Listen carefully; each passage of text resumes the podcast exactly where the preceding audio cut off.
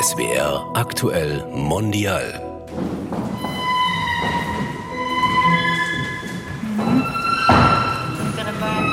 Fuß gestreckt.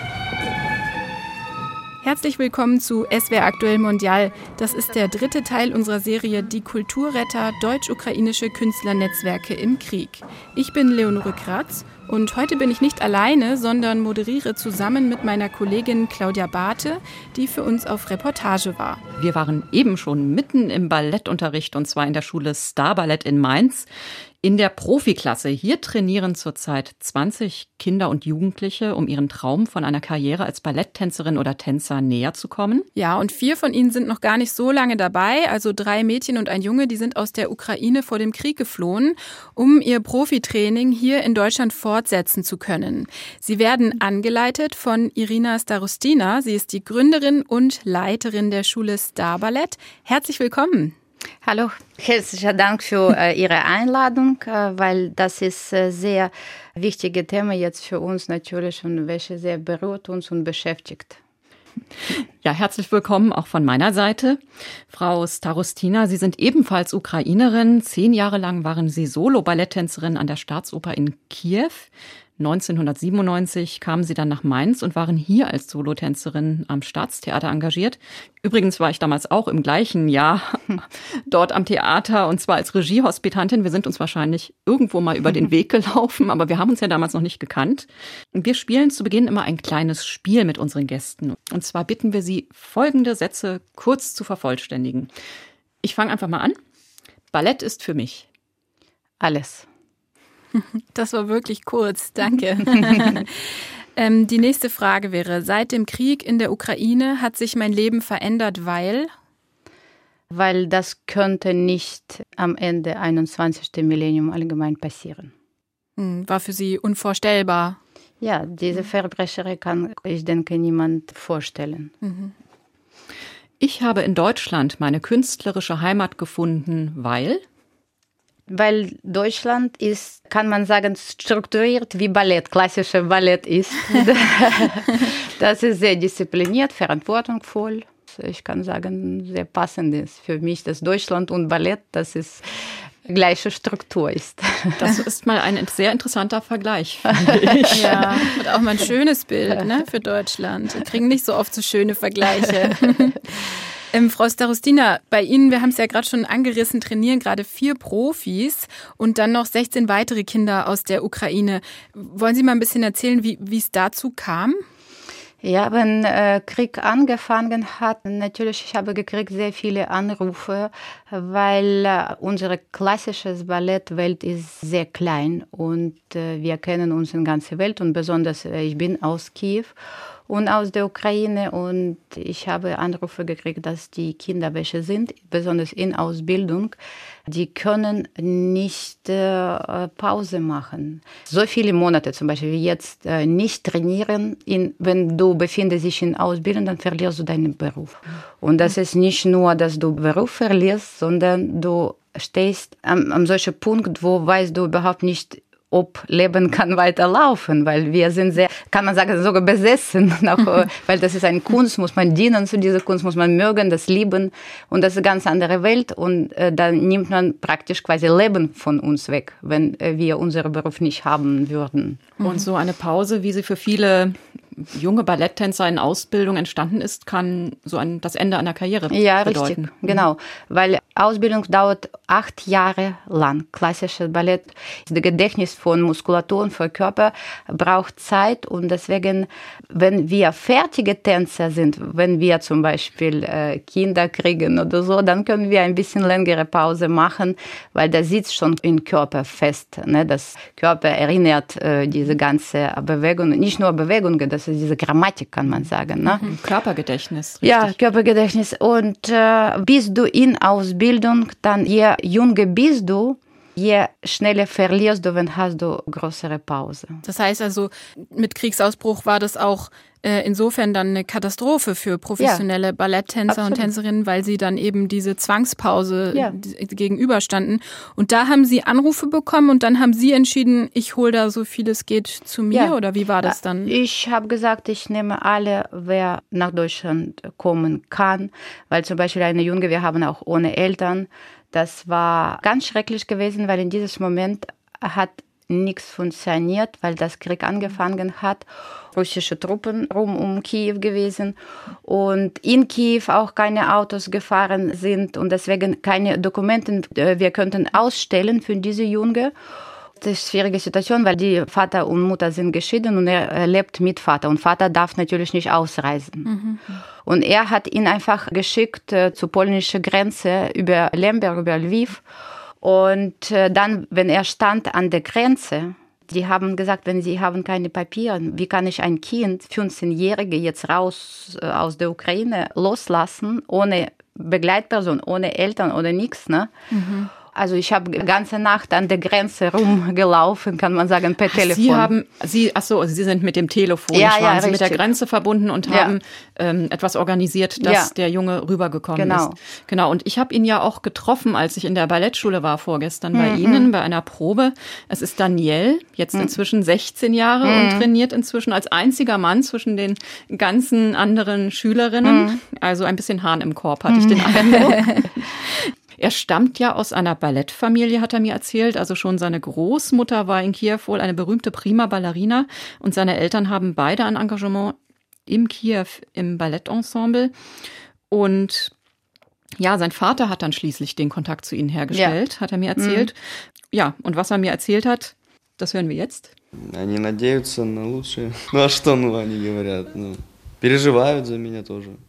На данный момент в а. Киеве опасно быть, потому что идет война. Позволяет э, возраст для выезда из в связи с военным положением, не позволяет возраст выехать со страны. Ja, also er hat mir erzählt, dass seine Eltern gar nicht begeistert waren, dass er hier allein jetzt in Deutschland ist, aber er wollte das so und seine Eltern wissen das auch als Balletttänzer, wie wichtig das ist und damit er im Training bleibt, die Muskeln nicht, sich nicht abbauen. Und ja, sie haben ihn nach Deutschland fahren lassen, auch wenn sie selbst nicht mitkommen konnten. Und ebenfalls dort getroffen habe ich Jaroslava. Sie ist 17 Jahre alt. Ja, sie hat in Odessa eine Ausbildung an der dortigen Ballettschule absolviert und ist mit Beginn des Krieges zusammen mit ihrer Mutter und ihrer Schwester zunächst zu ihrer Tante nach Regensburg geflohen. Und sie wollte hier in Deutschland die Ballettausbildung fortsetzen und ist über das Internet dann auf die Schule gestoßen und hat sich bei ihnen gemeldet und ist aufgenommen worden. Und seitdem lebt sie in Mainz, ist bei einer deutschen Familie untergekommen und ist insgesamt ziemlich begeistert von der Arbeit. About the professional education here, I think this school is much better than I have in Odessa. So I think it's a big luck for me to study here. Of course, it's really professional level. Das ist ja, Frau Starostina, eigentlich eine ganz schöne Auszeichnung auch für Sie, dass äh, Jaroslava erzählt, die Ausbildung bei Ihnen in der Schule ist sogar noch besser als die in Odessa. Die klingen ja sehr zufrieden und ähm, ich muss echt nochmal sagen, ich bin total beeindruckt von der Geschichte, die Sie da eben erzählt haben, wie Sie eben einem minderjährigen Jungen dann, der ohne Papiere, ohne Eltern an der Grenze steht und dann sozusagen nur durch diese Kontakte in der Ballettwelt geholfen haben, herzukommen. Das finde ich wirklich eine krasse, tolle Geschichte. Die beiden jetzt, ja, die wir gerade gehört haben, Daniel und Jaroslava, die hatten ja eben eine wirklich mehrwöchige Zwangspause vom Training, bis sie dann erstmal bei Ihnen waren. Wie sieht's denn aus? Konnten die das mittlerweile wieder aufholen? Ist das Körpergedächtnis wieder aktiviert?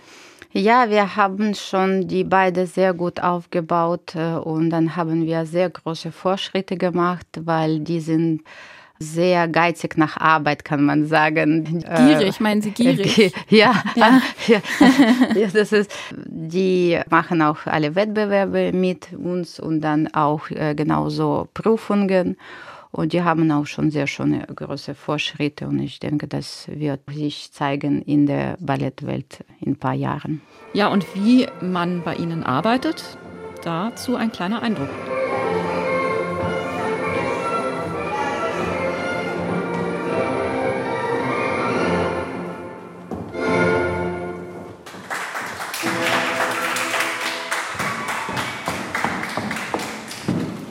Slawonischka, am Ende nach dem Chenet. Du hast angefangen früher zu öffnen schon. Verstehst du? Du hast genommen und dann sofort schon warst du am Ende Pose. Deine Gedanke war äh, noch früher als Körper gewesen. Ne? Ihre Schülerinnen und Schüler, die trainieren ziemlich hart, also jeden Tag mehrere Stunden. Wie schaffen Sie es denn als Lehrerin, die Schülerinnen und Schüler zu motivieren und bei der Stange zu halten, also bei der Ballettstange sozusagen? Ja, Ballettstange ist unser Alphabet. Und ohne diese Training, das ist unser Alphabet, da kannst du mit deinem Körper nichts erzählen, keine Technik beherrschen. Und dann hat man äh, eben keinen Spaß. Aber Spaß hat man an eigene Ergebnisse. Und Ergebnisse ohne Training kriegen wir leider nicht. Ne? Und wenn man versteht, die Kinder sind sehr reif mit Ballett. Sie kommen ab zehn Jahre zu uns und dann, wenn du drin bist und wenn willst du so tanzen wie berühmte Tänzer. Und das ist natürlich traumhafter Beruf, weil auf die Bühne passiert Magie. Ne? Dann verstehst du, das geht äh, so schön zu sein, nur nach harter Arbeit. Das kann man nicht zwingen. Man muss verliebt sein in dieses Beruf. Also wer da eine solche harte Ausbildung beginnt, der muss wirklich das Ganze wollen. Weil es ist ja nicht nur das Balletttraining an sich, denn Jaroslava hat mir zum Beispiel erzählt, dass sie am Vormittag auch noch den Online-Unterricht in ihrer Schule in Odessa mitverfolgt und sich dort auf die Abschlussprüfung vorbereitet, so wie übrigens die meisten ihrer Mitschülerinnen und Mitschüler, die inzwischen über ganz Europa verteilt sind. Dafür muss sie dann die Hausaufgaben machen, dann lernt sie zusätzlich noch Deutsch. Überfordert das die Jugendlichen nicht manchmal? Nee, ich denke, das Ballett fördert äh, Selbstdisziplin sehr. Die sind sehr diszipliniert, meine Kinder. Und alle, die schaffen Abitur mit sehr schönen Noten, alle, komplett. Sie sind sehr stolz auf Ihre Schülerinnen, auf Ihre Kinder, das hört man. Mhm. Wie sind Sie denn so als Lehrerin? Sind Sie streng? Ähm, ja, das gibt es bestimmte Regeln in klassisches Ballett. Und natürlich, wir schleifen Körper, wir schleifen auch unsere Gedanken. Das ist wie in Mathematik. Das muss alles stimmen, millimeterweise. Und äh, das ist streng, kann man sagen. Das ist jede Regel, jede Disziplin ist streng für die, welche wir nicht haben. Na? Aber sonst, das ist, das ist Spaß. Aber da muss man vielleicht auch mal bei den Schülern nachfragen, wie die Schülerinnen und Schüler das empfinden. Und da habe ich ja auch einige getroffen. Und zwar unter anderem die 13-jährige Florentina aus Mainz. Die hat mir Folgendes über ihre Lehrerin erzählt. Sie kann streng streng sein im Ballettsaal, aber sie hilft uns mit ihren Korrekturen und Korrekturen sind wichtig im Ballett, dass man weiterkommt. Aber sie ist nicht sehr, sehr streng. Es gibt strengere Lehrer. Sie versteht auch immer uns. Also wenn wir tanzen, sie sieht, was wir denken. Wenn wir denken, das war nicht gut, dann hilft sie uns sehr viel weiterzukommen. Was sagen Sie dazu? Das klingt komisch, aber ich weiß, was die denken. Wenn ich habe angefangen, äh, meine pädagogische Karriere, dann ich verstehe die Kinder und äh, wenn die bewegen sich, ich weiß ganz genau, was die denken während des Variation oder während des Tanz weil unsere Gedanken entweder helfen uns zu tanzen oder stören. Und wenn ich die Kinder kenne, ich lese wirklich die Gedanken, ich weiß das, was sie denken. Das klingt aber so, als wären Sie eine gute Pädagogin, weil ich glaube, das kann nicht jeder. Ich habe immer noch in der Schule und dann, wenn ich im Theater gearbeitet habe, ich habe Fehler gesehen. Immer. Weil Fehler sieht jeder professionelle Mensch. Wir haben Moskau geschlagen bei Showtheater und wir kamen von der Ochsenwiese sechs. Und bei schlagen. bei einem Wettbewerb. Ja, mhm. ja, das war vor dem Krieg. Mhm. Na? Und alle prominente Hochschule haben wir geschlagen von der Ochsenwiese. Und dann habe ich verstanden, dass einfach Lehrer sehen das nicht. Russland nimmt beste zwölf Körper von ganz Russland in diese Klasse. Zwölf von diesen 140 Millionen. Ne? Wir nehmen äh, nur diejenigen, die an der Ochsenwiese wohnen. Ne? Also an der Ochsenwiese ist die Adresse hier in Mainz. Ja, okay, ich wollte die ganze Zeit fragen, was ist das? Ja, ich sage meine Kinder, also wenn ihr wird nicht denken und schlecht arbeiten, dann bleibt ihr an der Ochsenwiese. ja, das ist, äh, dann Karriere ist hier, Schluss mit eurer Karriere. Interessanter Name für eine Ballettschule Ochsenwiese. Ja, Stimmt. Ja. Sie haben das gerade sehr stolz erwähnt, dass ähm, ihre Schülerinnen und Schüler gegen Teilnehmer bei einem Wettbewerb aus Moskau gewonnen haben. Und es ist ja so, die russische Ballettschule ist weltbekannt. Also das Bolschoi-Ballett, das Bolschoi-Ballett mhm. Moskau war vor dem Krieg mit Schwanensee oder anderen Produktionen regelmäßig auf der ganzen Welt unterwegs. Ich muss gestehen, ich sag's ehrlich, ich habe jetzt die ukrainische Ballettschule immer so ein bisschen in einen Topf geworfen. Das ist sicher nicht richtig. Können Sie denn vielleicht mal aufschlüsseln, was sind die Unterschiede zwischen der russischen und der ukrainischen Ballettschule? Das ist Vaganovas System. Und das ist diese Vaganovo System klassische, welche ist in der ganzen Welt. Und allgemein, das kann man nicht sagen, schon russisch. Äh, wem gehört äh, Henry Heine? Mhm. Also, das ist das ist Klassik, also das gehört zu alle. Also es ist eine Schule, die auch weltweit Maßstäbe gesetzt hat. Ja, das ist wie Alphabet. Dass wir haben Alphabet gleiche, das ist die Vaganova System, aber jedes Land hat eigene Farbe für diese Kunst. Und wie ist die ukrainische Farbe für Ballettausbildung? Wir äh, setzen sehr viel Wert auf wirkende Kunst. Das ist eine Geschichte, welche wir erzählen mit dem Körper. Jetzt zur Zeit ein bisschen ändert sich Ballett, dass sehr viel Technik ist. Technik muss dazu sein, aber deine Körper erzählt diese Geschichte, welche gehört zu Epoche das ist die wichtigste Sache und ich denke, dass es unser ukrainische Ballett ist ja weltbekannt dafür, weil eben unsere Tänzer arbeitet, engagiert war vor dem Krieg als erste Solistin in Bolshoi als erste Solistin in Marinsky Theater, als erste Solistin in London Ballett. Und also ich meine, ich äh, rede jetzt wegen Russen, weil warum die engagieren uns, wenn wir sind, ne? Also das, die sind besser, natürlich nicht. Also das ist ukrainische Ballett. Aber die haben uns immer engagiert. Na gut, in den Ensembles, da gibt's ja weltweit Russen, hm. Ukrainer, aber hm. es gibt ja auch die Franzosen, Spanier. Hm. Insgesamt hat man aber den Eindruck, es gibt nur wenige Deutsche. Sind denn die Deutschen nicht so ballettbegabt? Ja, deswegen kam ich nach Deutschland. Äh, ich habe diesen Spruch auch immer äh, gehört, dass ungeeignete Körper wir haben und so weiter. Und ich spaziere auf die Straße und ich sehe so viele talentierte Körper. Ich denke, also das, das würde ich zeigen, dass die deutsche Kinder oder deutsche Volk äh, kann sehr gut Ballett tanzen. Ne? Was ist denn ein talentierter Körper? Wie sieht der denn aus?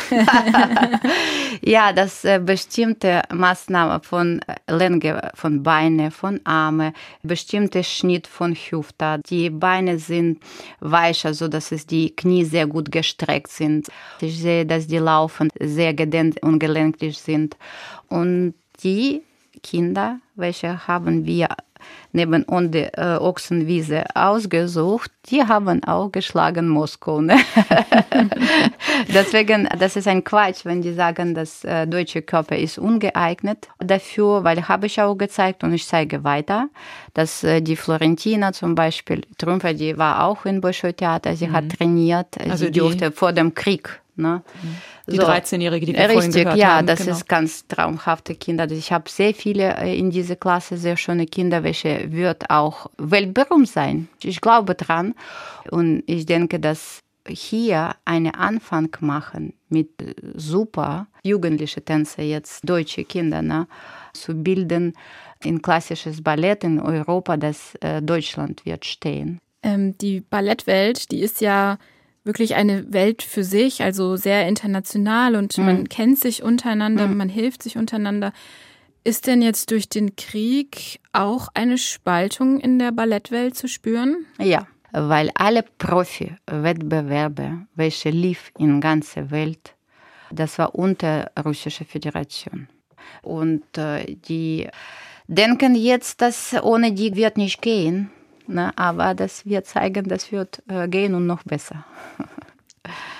Hm, also Sie sehen da einen Wandel bevorstehen. Wie war denn vor dem Krieg das Verhältnis zu russischen Balletttänzern, Balletttänzerinnen und auch zum Beispiel zum Bolschoi-Theater in Moskau? Für uns war immer Ballett international und absolut keine Rolle gespielt, welche Nationalität hast du. Hauptsache, dass du bist sehr schöne, interessante, talentierte Tänzer. Und deswegen für mich war auch sehr wichtig, dass meine Schülerin, meine ich, dass die Juliana Correa 30 in Bolshoi Theater arbeiten wird, weil da ist sehr, sehr großes Repertoire und noch dazu, wir hätten dann eine Geschichte neu eröffnen. Das erste Deutsche gewesen. Äh, also welche, eine ja. Schülerin von Ihnen hatte ein Angebot vom Bolshoi Theater? Ja, genau. Ja, und das war vor dem Krieg natürlich und sie musste das von dieser Saison anfangen, mhm. da zu arbeiten, dieses Schuljahr. Also die Karriere hat nicht stattgefunden für nein, die natürlich, Schülerin nein, jetzt. Nein, wir natürlich würden nicht unterstützen Leistung von Bolshoi Theater ne, mit unseren Kräften. Viele Ukrainer, die jetzt im Ausland sind oder so wie Sie in Deutschland, hm. die versuchen ja auch ihren, ihrer ehemaligen Heimat zu helfen. Ähm, wo engagieren Sie sich jetzt zum hm. Beispiel? Wenn Krieg angefangen hat, erstmal, äh, wir haben angefangen zu helfen, die Leute oder ältere Leute rauszuholen. Dann haben wir mit deutsch-ukrainischer Gesellschaft Medikamenten, Babynahrung äh, für Altersheime, für die Flüchtlingeheime, äh, verschiedene Sachen. Wir haben auch Kinderleben gerettet, hat gebraucht eine deutsche Medikament und dann die Hilfewäsche für Museum. Das ist Identifikation von unserer Nation. Das ist unser Museum, unsere Kirchen. Bibliotheken, verschiedene Sachen, Verpackungsmaterial, ganze Kram, welche man braucht dafür. Wir verstehen, ohne Kunst, ohne Kultur gibt es keine Nation. Und die Russen verstehen das auch. Und deswegen, die machen alles mhm. dagegen. Ne? Sie haben gefragt, wenn Krieg angefangen hat, äh, wie habe ich äh, geholfen oder noch. Bei mir in der Schule Schlange stand am Anfang des Kriegs. Die Leute haben gebracht ständig Sachen. Wenn jeder Deutsche so hielt und leidet, können Sie vorstellen, was für mein Einsatz muss dann sein? Ich bin verpflichtet, das noch mehr machen, weil ich bin aus der Ukraine selbst, ne? weil da ist sehr berührend für mich äh, die ganze Zeit gewesen, wie deutsche Leute helfen. Und Sie haben gesagt, die Kunst ist Ihre Identität, die Sie ja. bewahren wollen. Ich meine, was ich auch sehr beeindruckend fand, die Menschen in der Ukraine kämpfen zwar, aber hm. die Theater in Kiew oder auch in Odessa, die spielen weiter. Auch das Ballett tanzt und das hm. hat mir zumindest Jaroslava erzählt. At the moment, the theater still working. Of course, not like before the war, but it's still working. And uh, in Odessa, actually, I can say it. Of course, art uh, it helps people. Like you know, the bread and art, it's what the people need. Also die Kunst hilft den hm. Menschen. Frau Starostina, geht es Ihnen auch so? Also hilft Ihnen das Ballett und die Kunst, mit der ganzen Situation besser umzugehen? Meiner Meinung nach, ohne meine Ballett, ohne unsere Kunst, ich hätte das äh, nicht überleben können, wenn diese Nachrichten kamen, dass Russen bombardiert Ukraine.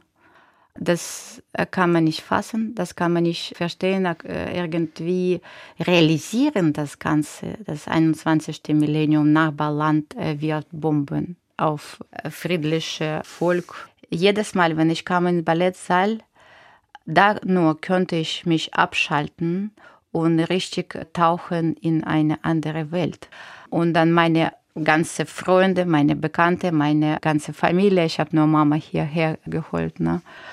wenn ich hätte nicht Ballett, dieses wunderbare, wunderschöne klassische Musik, mit dieses äh, zauberhafte Bewegung, mit meinen äh, tollen Kindern. Ich äh, genieße jede Minute mit die zu trainieren, weil die sind ganz toll. Und dann, das ist eine, kann man sagen, frische Luft oder eine Hoffnung zu normalen Leben, oder das wird auch anders gehen.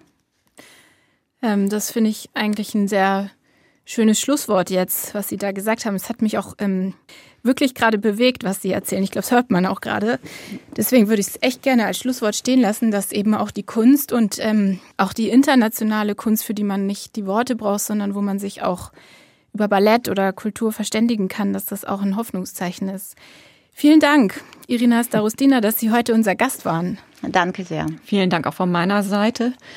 Ja, das war die dritte Folge unserer Serie Die Kulturretter deutsch-ukrainische Künstlernetzwerke im Krieg.